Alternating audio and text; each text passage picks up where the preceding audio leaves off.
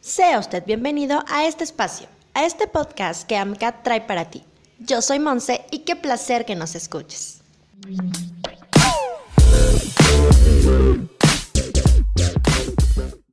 Estamos de regreso con este canal informativo. Recuerden que todos los miércoles estaremos compartiéndoles un nuevo podcast, así que no olviden seguir el canal.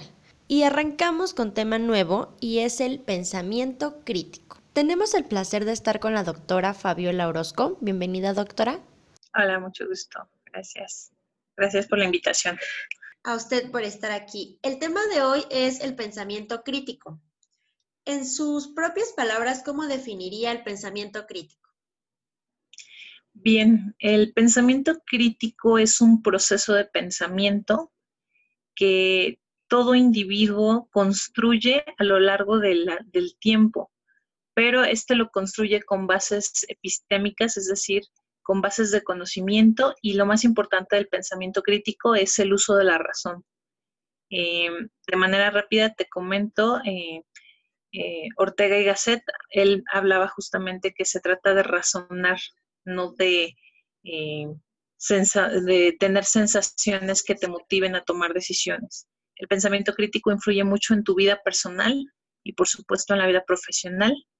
Y bueno, lo enfocamos mucho a la parte de la educación. ¿Y es importante que el pensamiento crítico entre dentro de la educación? Claro, por supuesto. Eh, si lo vemos desde el enfoque de los alumnos, es nuestra obligación como guías, como docentes, apoyar a que el alumno construya un pensamiento crítico ya que uno de los objetivos principales de la educación, uno de los fines es crear la responsabilidad. Responsabilidad implica eh, desde el origen etimológico responder, es decir, hacemos que las personas respondan por sus actos, sean buenos o malos. Esa es una de las finalidades de estar educados, en crear la responsabilidad, pero otra cosa muy importante es crear la identidad.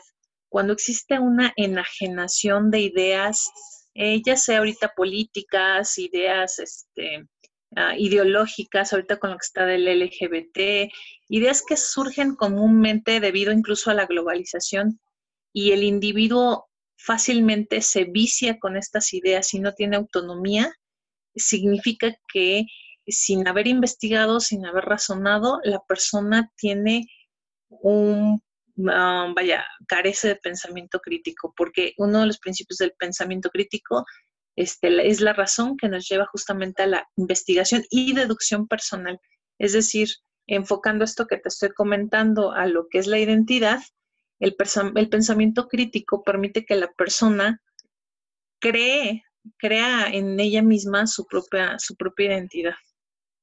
Claro, porque, bueno, nosotros estamos acostumbrados o creemos que el pensamiento crítico es únicamente en el ámbito laboral o educativo, pero no, como usted comenta, es en referente a todo, o sea, como persona. Literalmente hay muchas personas que, se basan en una idea y se cierran y, no, no permiten más allá que se les muestre mucha información, no, es lo que, con lo que crecieron y se acabó, dígase religión, orientación sexual, todo, absolutamente todo. La parte importante de esto es de que eh, nosotros como docentes seamos los primeros precursores del pensamiento crítico. Lamentablemente, eh, hay muchos docentes, incluso gente que tiene posgrado, que a veces no se detiene y hace aquello que decía Immanuel Kant, actúa bestialmente, o sea, desde las emociones. El pensamiento crítico permite que te detengas y bueno, si vinculamos es un grado educativo, sino que la educación implica procesos de vida y una persona bien educada, sin necesariamente ir a haber ido a la escuela, este, incluso de forma autodidáctica, un buen lector es un buen pensador crítico. Y, por ejemplo, ¿usted cree que esto ha ido cambiando a lo largo de los años? Por ejemplo, cuando yo iba a la escuela, eh, no recuerdo, pero mis profesores siempre era como memorizar, memorizar, memorizar. ¿Cree que a través del tiempo ahorita ya todo haya cambiado para bien, o sea, realmente se involucre el pensamiento crítico dentro de las aulas. A lo que es de que antes las, los procesamientos eran más memorísticos, sin embargo, memorización no significa que racionalices. Eh, y esto es uno de los principios del pensamiento crítico. Por otro lado, ahora las personas somos más pragmáticas, o sea, llevamos más cosas a la práctica sin eh, memorizar o incluso sin, también sin racionalizar. Entonces, aquí, ¿cuál es la importancia? Pues, eh, pues no por nada la filosofía es madre de toda de todas las ciencias y artes que finalmente nos invita a ese raciocinio crítico. Obviamente ya cuando eh, nos detenemos a, pensar, ya se lleva a otro tipo de, de cuestiones como lo que es el pensamiento complejo, donde sin importar que yo soy médico, puedo entender lo que es la filosofía, sin entender que yo soy filósofo, puedo entender de química. Entonces, eh, efectivamente, esto es como un abanico que mientras más abres los 360 grados, o en este caso un abanico que llega a los 180 grados, pues entre más aprendes, más te desenvuelves, más te relacionas y también menos sufres, incluso hasta en tu vida personal. ¿Y cómo cree que se implementa el pensamiento crítico en el modelo de competencias? Bueno, eh, aquí es muy importante porque el modelo de, competencias lo encontramos ya no únicamente en la educación formal, es decir, escuelas o en, los, vaya, en la parte federalizada, sino también eh, lo encontramos también en empresas, lo encontramos en instituciones, eh, públicas y gubernamentales, y es así como se establece que las personas tengan una congruencia entre lo que aprenden y que en efecto esto lo lleven a la práctica. El pensamiento crítico es una parte vital e importante para que eh, un poquito aunado a lo que te decía anteriormente, no solamente se lleve a la práctica por repetición, porque también eso lo repites, sino lo lleves a la práctica de un modo consciente. Entonces, no siempre el más sabio es el que más habla, sino a veces el más sabio y el más pensador crítico es el más prudente y el que a veces sabe callar. Así es. Sí, claro, esa es una forma de que se, se lleve un mejor ámbito profesional, porque ejecutan muchísimo mejor, como tú decías, todo, su persona, su conducta, absolutamente todo lo que nos lleva. Así es. Y yo creo que lo más difícil es saber incluir, ya sea dentro de un aula, dentro de una empresa, por ejemplo, en capacitación, que es lo que, lo que tratamos en el podcast pasado, cómo se incluye o cómo podemos incluir el pensamiento crítico dentro de, este, de las aulas de, o como capacitador tal vez. Bueno, nosotros ahorita que en este mundo actual, bueno, primeramente déjame decirte que el modelo por competencias no es ni lo más reciente, este, ni lo más original si no, si únicamente pensamos en el modelo por competencias. Primero hay que remontarnos como capacitadores, instructores, como le quieras llamar, pero si estás en un proceso de enseñanza-aprendizaje, primero hay que remontarnos que a nosotros, los que estamos frente a un grupo, incluso hasta un sacerdote, un pastor, nos guía algo para comunicar que son las teorías pedagógicas. En este caso, este, lo importante de esto es que el constructivismo nos vincula y nos ayuda justamente al alumno a, hacerlo construir este pensamiento crítico y este y pues vincularse con él, ¿no? Eh, el modelo por competencias es algo que ayuda al pensamiento crítico eh, a crear significados previos.